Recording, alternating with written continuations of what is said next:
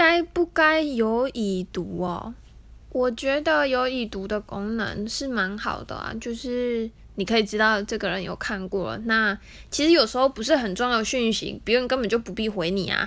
所以他如果已读，你就知道哦，这个人看过了，他知道这个消息了，那就很好，不用硬聊，就是对方也不用要回复，你才知道对方已经看过。我觉得有时候这样比较轻松。